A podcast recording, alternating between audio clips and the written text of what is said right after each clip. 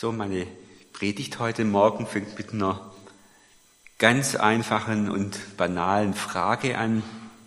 Und ja, ich denke mal, die meisten werden sie mit Ja beantworten, nämlich, wurdet ihr schon einmal enttäuscht? Ich denke, es gibt niemanden hier, der nicht schon mindestens einmal richtig enttäuscht worden ist. Normalerweise assoziieren wir mit dem Wort enttäuscht etwas Negatives. Es kann aber auch positiv sein, sagen die Psychologen. Vorher unterlag ich einer Täuschung, jetzt sehe ich es realistisch. Vorher war ich blind für die Tatsachen, jetzt sehe ich klar. Vorher bildete ich mir etwas ein, jetzt sehe ich die Welt so, wie sie wirklich ist. Und die meisten von uns haben so eine Enttäuschung bestimmt auch in einem Bereich erlebt, in dem es besonders weh tut, nämlich in der Beziehung zu Menschen. Irgendwie hat man sich in der Person getäuscht und jetzt ist man enttäuscht. Und niemand ist gerne enttäuscht. Aber manchmal kann die Enttäuschung auch heilsam sein, denn sie fordert eine realistische Sicht auf die Welt und sie fordert zur Entscheidung. Soll ich weitermachen wie bisher oder soll ich andere Wege gehen? Und dann gibt es da nicht noch eine besondere Frage, nämlich werden wir manchmal auch in unserem Glauben von Jesus enttäuscht. Können wir immer wirklich sagen, dass Gott in Jesus Christus alle unsere Sehnsüchte erfüllt, dass die Nachfolge Jesu immer ein klarer Weg ist, dass ich im Alltag immer erkenne, was ich an Jesus habe. Unser heutiger Bibeltext spricht auch von Enttäuschung, aber auch von Menschen, die der Enttäuschung etwas entgegengesetzt haben. Ich lese aus dem Johannesevangelium Kapitel 6 die Verse 60 bis 71 nach der neuen Genfer Übersetzung. Empört sagten viele seiner Jünger, was er da redet, ist eine Zumutung. Wie kann man von jemandem verlangen, sich so etwas anzuhören? Jesus war sich bewusst, dass die Jünger über seine Wörter empört waren. Daran nehmt ihr Anstoß? fragt er sie. Und was werdet ihr sagen, wenn ihr den Menschensohn in den Himmel zurückkehren seht, dorthin, wo er vorher war? Der Geist ist es, der lebendig macht. Das Fleisch ist dazu nicht fähig. Die Worte, die ich zu euch geredet habe, sind Geist und sind Leben.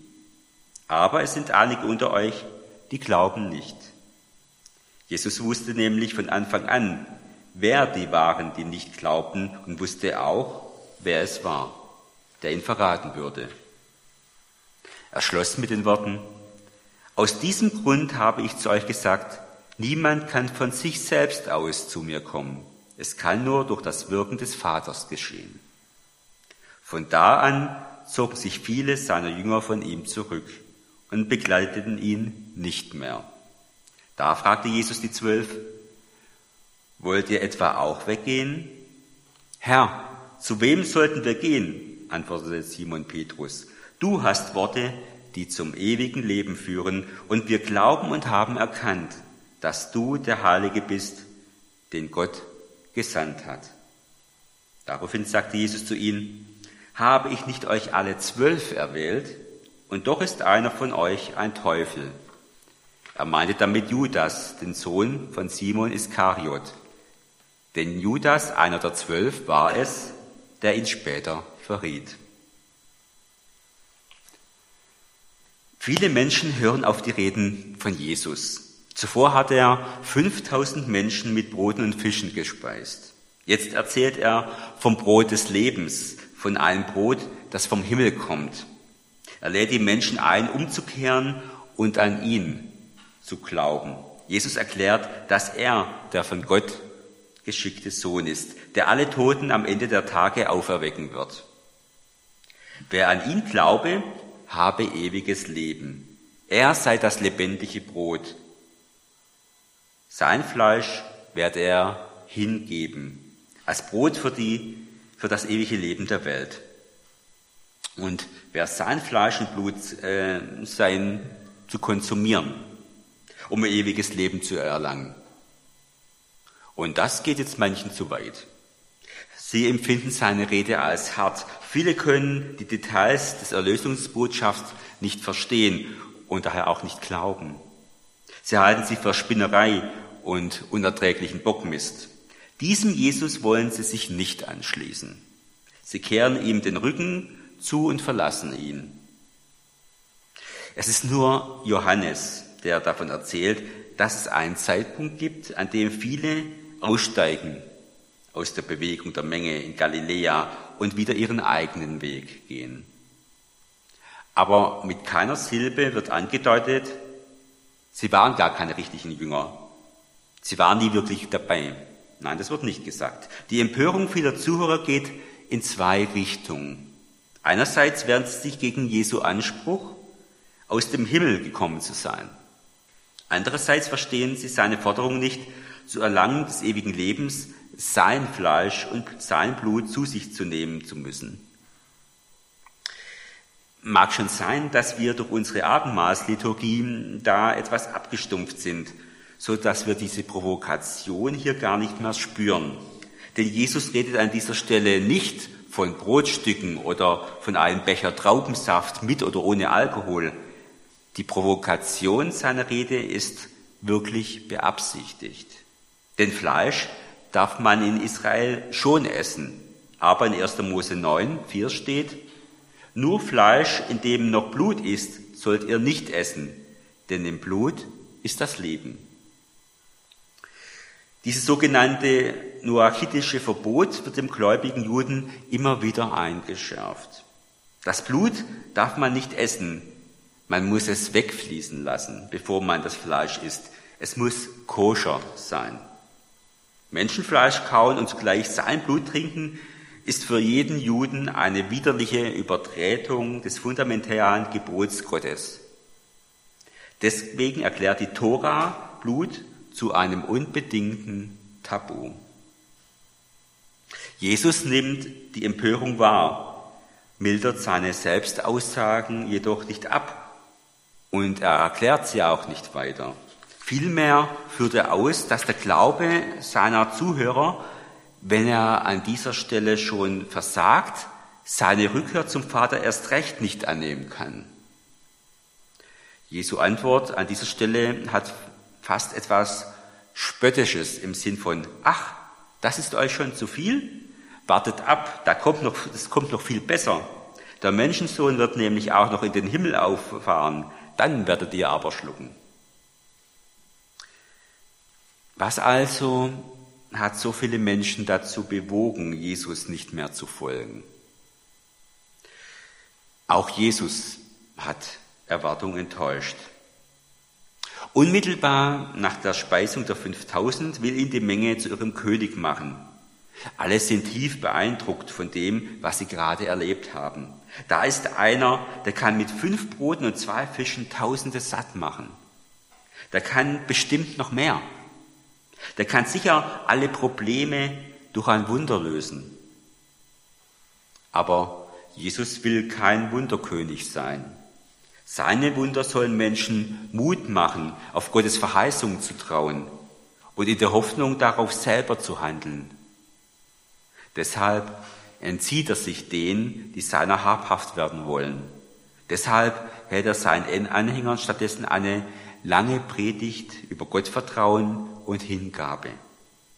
Ich bin das Brot des Lebens, heißt es darin an zentraler Stelle. Und hier klingt schon an, was er beim Abendmahl dann sagen wird.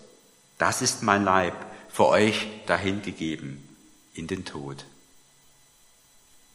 Aber das ist vielen zu kompliziert zu verstehen. Das dauert vielen zu lange wo sei eine spektakuläre Machtdemonstration erwartet haben,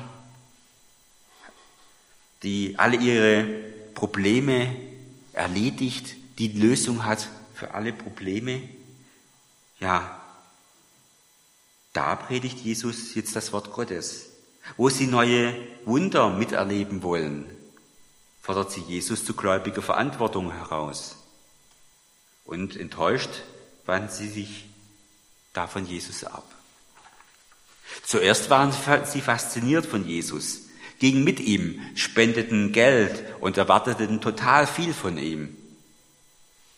Wahrscheinlich erwartete jeder etwas anderes. Eines aber erwarteten sie sicherlich nicht von ihm, dass er grausam sterben würde, hingemetzelt von der brutalsten Tötungsvariante des römischen Reiches, ausgestoßen von den Ehrhaften, verloren und bespuckt. Sie erwarteten, dass er bei ihnen bleiben würde, das Reich Davids wieder aufbauen würde und ihnen Wohlstand und Frieden sichern würde. Und sie wurden alle furchtbar enttäuscht. Die Menschen erkennen, dass Jesus anders ist, als sie es sich eingebildet haben. Sie hatten etwas in ihm gesehen, was er nicht oder nicht in erster Linie war. Der Revolutionär, der politische Held, der Wohlfühl-Jesus, der Wundertäter. Und so erkennen sie, dass sie sich getäuscht hatten. Und sie sind enttäuscht und gehen weg. Übrig geblieben sind zwölf Jünger, diejenigen, die er persönlich ausgewählt und berufen hat. In dieser Situation fordert Jesus zur Entscheidung auf. Seine Frage ist eindeutig. Wollt ihr nicht auch weggehen, weil ihr enttäuscht seid von mir?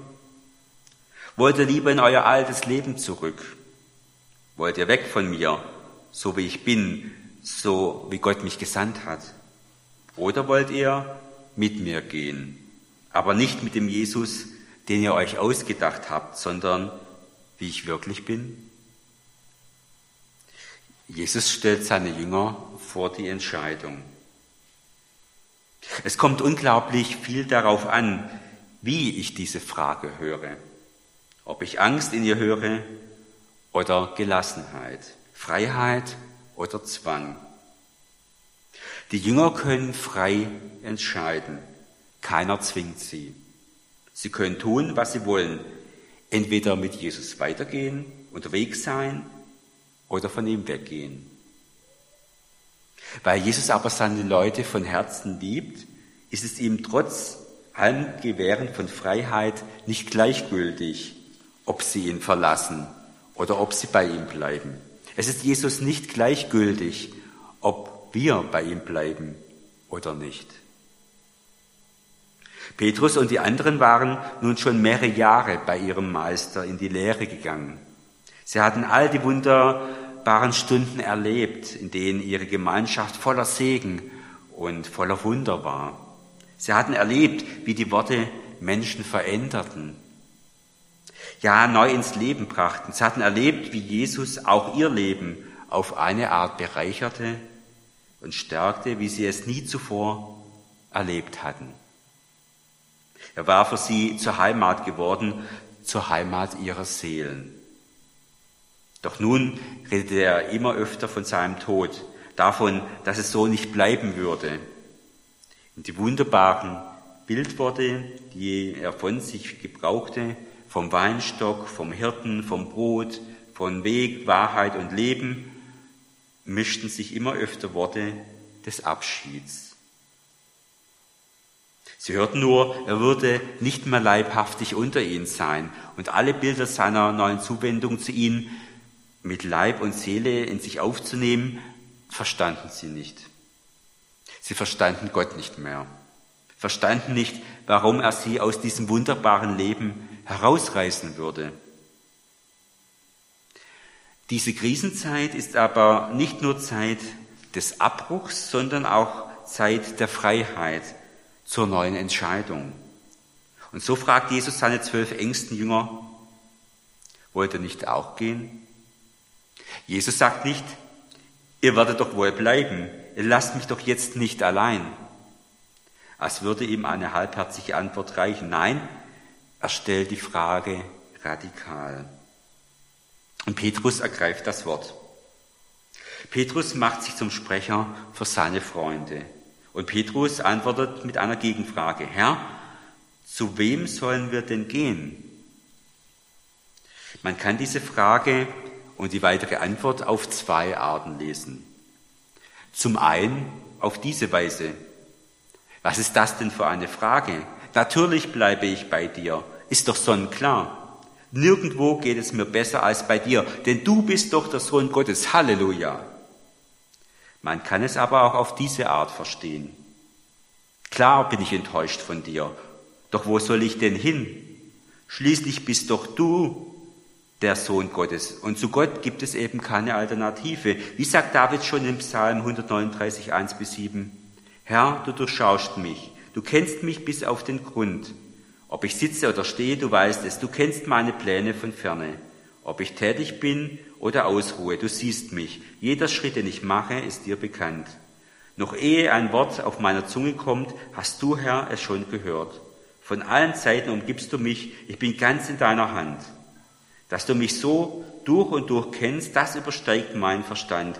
Es ist mir zu hoch, ich kann es nicht fassen. Wohin soll ich gehen, um dir zu entrinnen? Wohin fliehen, da du, damit du mich nicht siehst?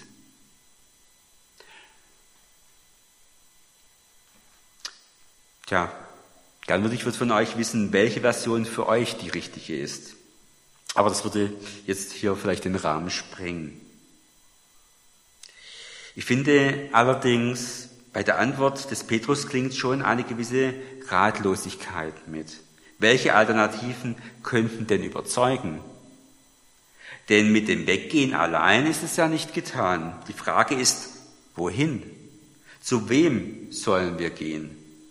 Wer weiß und wer hat ein besseres Ziel? Wo sollten wir suchen? Wer zeigt die Richtung? Wer weiß den Weg? bleiben, weil die Alternativen zu schwach sind, so könnte man es fast deuten.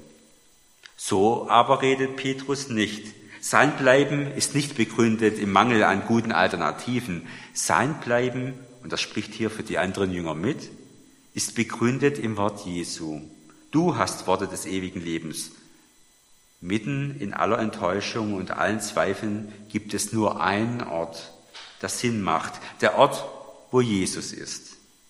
Alle Alternativen helfen nicht. Weggehen ist keine Lösung und dem Glauben absagen auch nicht. Wir sind alle unterwegs. Täglich gehen wir Wege, vertraute und neue. Und wir befinden uns alle auf unserem Lebensweg. Manche in einem Abschnitt, in dem es gerade glatt läuft und die Freude am Leben überwiegt. Andere in einem, der sie herausfordert, der Kraft und besonderen Einsatz abverlangt.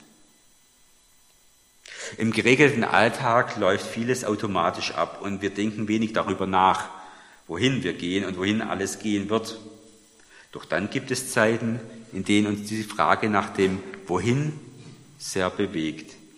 Wir erleben Veränderungsprozesse und wir gewinnen neue Erkenntnisse, wodurch wir manches in Frage stellen, was vorher so vertraut war. Oder wir kommen in unserem Leben an eine Grenze und merken, so kann es nicht weitergehen. Doch wie kann es weitergehen? Unzählige Menschen sind in unserer Zeit unterwegs, mit mehr oder weniger Orientierung. Sie fragen nach dem Wohin, sei es im Alltäglichen oder in Bezug auf tiefergehende Fragen. Wohin gehen wir? Wohin führt mich dieser Weg? Wohin mit diesem Schulabschluss? Wohin zum Studieren? Wohin zum Arbeiten? Wohin umziehen? Wohin, um meine Gaben einzusetzen? Wohin, um Antwort zu finden? Wohin mit den, all den Sachen? Wohin mit meinem Geld? Wohin mit äh, all meiner Not? Wohin mit diesen ganzen Menschen? Wohin soll das alles noch führen?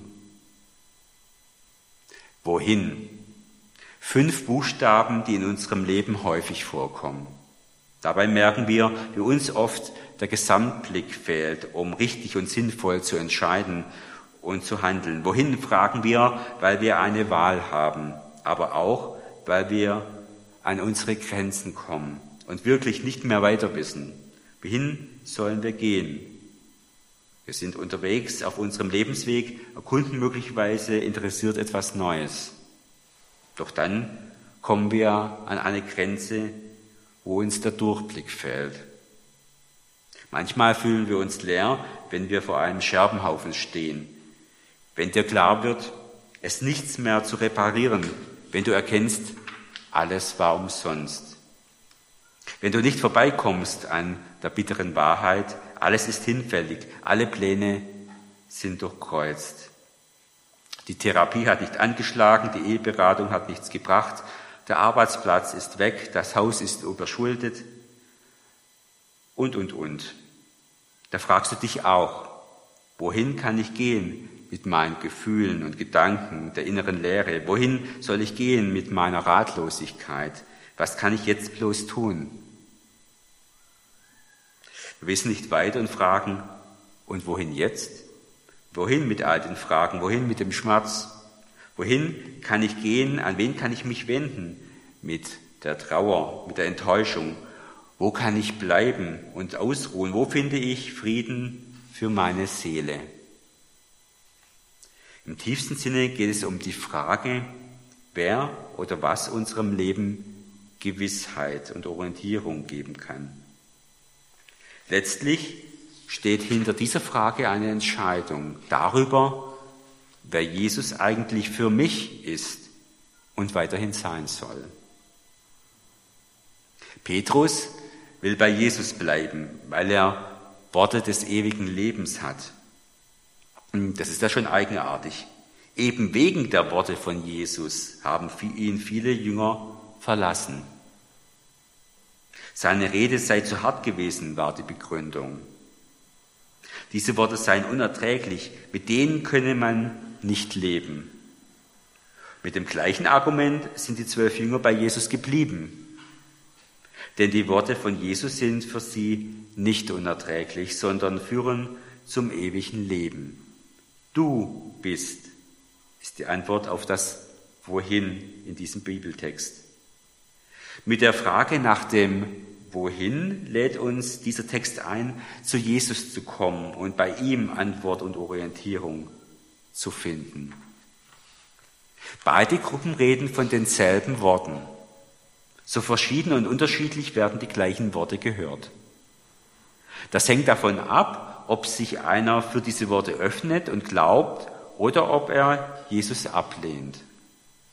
Wer sich den Worten von Jesus anvertraut und ihnen glaubt, der erfährt, dass seine Worte einem Menschen ewiges Leben geben. Das unterscheidet Petrus und die anderen Jünger von den vielen Menschen, die bloß mitgelaufen sind. Nicht beeindruckende Wundertaten nennt Petrus hier als Grund für das Bleiben, sondern die Worte Jesu, die eine nie versiegende Quelle von Leben auftun. Worte, aus denen neue Kraft zuströmt in Mündigkeit, neue Hoffnung im Scheitern, neue Vision in Resignation. Worte, die Wirklichkeit verändern, die das Leben neu machen. Was sind denn das für Worte, die ewiges Leben geben? Welche Worte von Jesus geben unserem Leben heute Halt und Kraft? Vielleicht beispielsweise diese Art von Worten. Denn auch der Menschensohn ist nicht gekommen, um sich dienen zu lassen, sondern um zu dienen und sein Leben als Lösegeld für viele hinzugeben. Markus 10, 45. Bittet und es wird euch gegeben. Suchet und ihr werdet finden. Klopft an und es wird euch geöffnet. Denn jeder, der bittet, empfängt. Und wer sucht, findet. Und wer anklopft, dem wird geöffnet. Matthäus 7, 7 und 8. Selig sind die Frieden stiften, denn sie werden Gottes Kinder heißen. Matthäus 5, 9. Kommt zu mir, die ihr alle, die ihr euch plagt und von eurer Last fast erdrückt werdet. Ich werde sie euch abnehmen. Matthäus 11, 28. Wenn ihr den Menschen ihre Verfehlung vergebt, wird euch euer Vater im Himmel auch vergeben. Matthäus 6, 14. Und diese Worte warten auch heute darauf, dass wir unser Herz für sie öffnen und uns an sie festklammern, denn die Frage Jesus ist für uns bis heute aktuell. Wollen wir bei ihm bleiben, egal was passiert, durch alle Enttäuschungen hindurch? Wollen wir uns enttäuschen lassen und dem realen Jesus gehören? Auf den Punkt gebracht könnte man fragen, wer ist Jesus für mich? Wer ist Jesus für uns heute? Auch wir als reife Christen sind nicht davor gefeit, ein falsches Bild zu verfolgen und schließlich enttäuscht zu werden. Deshalb ist es sinnvoll zu sehen, was Petrus auf die Frage Jesu antwortet. Er sagt, wir glauben und haben erkannt, dass du der Heilige bist, der Gott, den Gott gesandt hat. Martin Luther übersetzte an dieser Stelle noch, du bist der Christus, so wie Petrus in der Parallelstelle in Matthäus 16, 16 nach der Luther-Übersetzung sagt, du bist der Christus, des lebendigen Gottes Sohn. In der neuen Genfer Übersetzung steht da, du bist der Messias, der Sohn des lebendigen Gottes.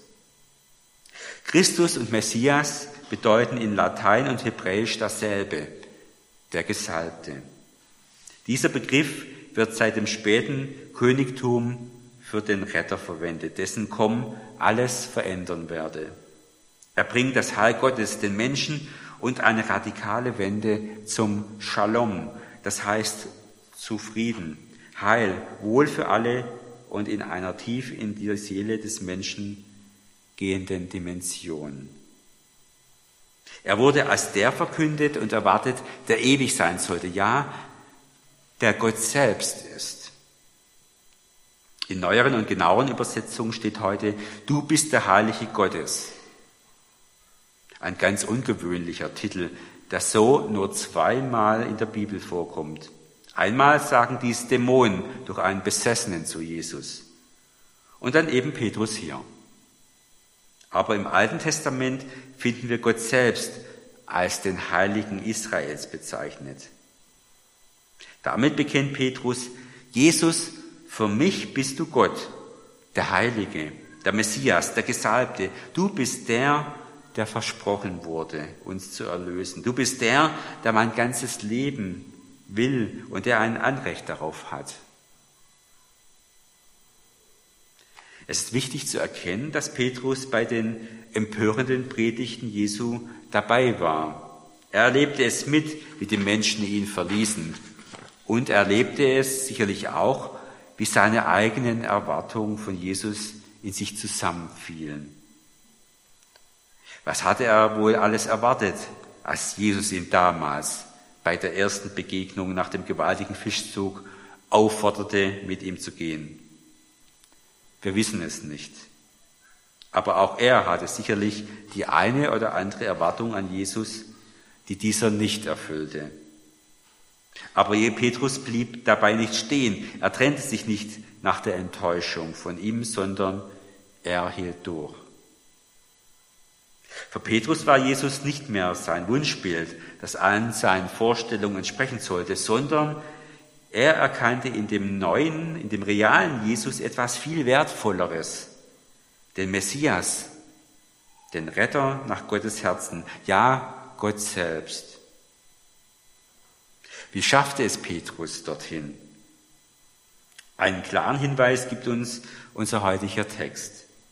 Wir glauben und haben erkannt, dass du der Heilige bist, den Gott gesandt hat. Glauben und Erkennen gehören gerade bei Johannes zusammen.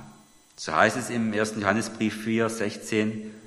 Und noch etwas gibt es uns die Gewissheit, mit Gott verbunden zu sein. Wir haben erkannt, dass Gott uns liebt und haben dieser Liebe unser ganzes Vertrauen geschenkt. Gott ist Liebe und wer sich von der Liebe bestimmen lässt, lebt in Gott und Gott lebt in ihm. Immer wieder geht es ihm um Überzeugung von innen her, die Verwurzelung des Glaubens in Vernunft und Willen, eben in unserem Herzen. Nur dann hält der Glaube den Zweifeln stand. Ohne Glauben an Jesus können seine Worte nicht richtig aufgenommen und den Menschen lebendig werden. Glauben, manche übersetzen hier auch Vertrauen, setzt aber eine Beziehung voraus, und zwar eine längerfristige. Der Schlüssel zur Erkenntnis des wahren Jesus ist also eine lebendige und vertrauensvolle Beziehung zu ihm. Vertrauen ist ein großes Wort, das nicht so einfach fassbar ist. Wem vertrauen wir? Zuerst einmal Menschen, von deren Charakter wir überzeugt sind. Petrus vertraute Jesus, weil er ihn über Jahre kennengelernt hatte. Er wusste, dass er Gottes Willen konsequent folgte und auch bereit war, persönliche Opfer hierfür aufzunehmen. Aber Vertrauen setzt auch noch mehr als Charakter voraus. Vertrauen setzt auch Kompetenz und Erfahrung voraus. Petrus hat auch erlebt, dass Jesus kompetent war. Er hatte seine Wunder gesehen, hatte die Vollmacht seiner Predigten erlebt und in der Verklärung Gottes klare Zusage gehört. Dies ist mein geliebter Sohn. Das alles war nur möglich, weil Petrus mit Jesus lebte, Zeit verbrachte und nach der Enttäuschung Ausdauer bewies. Eigentlich musste Jesus über das klare Glaubensbekenntnis von Petrus und seine Entscheidung doch sehr froh gewesen sein, oder? Aber was sagt Petrus, äh, was sagt Jesus dazu? Es ist schon ein bisschen irritierend, wie Jesus auf diese Antwort des Petrus reagiert. Nicht mit Lob, Dank und Anerkennung oder mit Genugtuung und Zufriedenheit, nein, mit einer sehr ernsten Aussage über die Zwölf, die sich hier gerade so mutig bekennen. Habe ich nicht euch alle zwölf erwählt? Und doch ist einer von euch ein Teufel. Die Jünger sahen sich bestürzt an. Sie konnten sich nicht denken, von wem er sprach. Wird es später dazu im Johannesevangelium heißen. An anderer Stelle fragt sogar einer nach dem anderen, ich bin es doch nicht etwa, Herr? Auch das größte Bekenntnis zum Glauben bleibt menschlich und zerbrechlich. Auch die Zwölf sind, obgleich sie so nahe bei Jesus sind, und auch Petrus so überzeugende Worte findet, gefährdet. Hier in Galiläa gehört Judas noch zu denen, die bleiben, weil sie erkannt haben, Jesus, du hast Worte des ewigen Lebens. Ja, auch für Judas spricht Petrus mit seinem Bekenntnis. Und nochmals ja, diesen Judas hat Jesus nicht weggeschickt. Er hat nie versucht, ihn loszuwerden. Gerade darum ist noch in dieser äh, so knappen Notiz die Verunsicherung zu spüren, die das Geschehen des Verrates, der Auslieferung durch einen aus dem Jüngerkreis in der Gemeinde bewirkt hat. Es ist so, dass man sich nicht darüber beruhigen kann. Einer musste es ja sein. Es ist ein Schmerz, der bis zu uns heute reicht. Aber in Jesus begegnet mir ein starker Helfer, der zwar nicht immer alles gut und heil macht, was unser Leben belastet und beschwert, aber hier begegnet mir ein guter Hirte. Und das steht auch im Johannesevangelium, dass der jedes seiner Schafe kennt, dieser Hirte, und sie beim Namen ruft. Er verspricht diesen Schafen nicht das umfassende Lebensglück in allen Dimensionen irdischen Daseins. Nein, das tut er nicht. Aber er verspricht allen, die zu ihm kommen, dass er ihnen das ewige Leben gibt und dass sie nimmermehr umkommen und niemand sie aus seiner Hand reißen wird. Amen.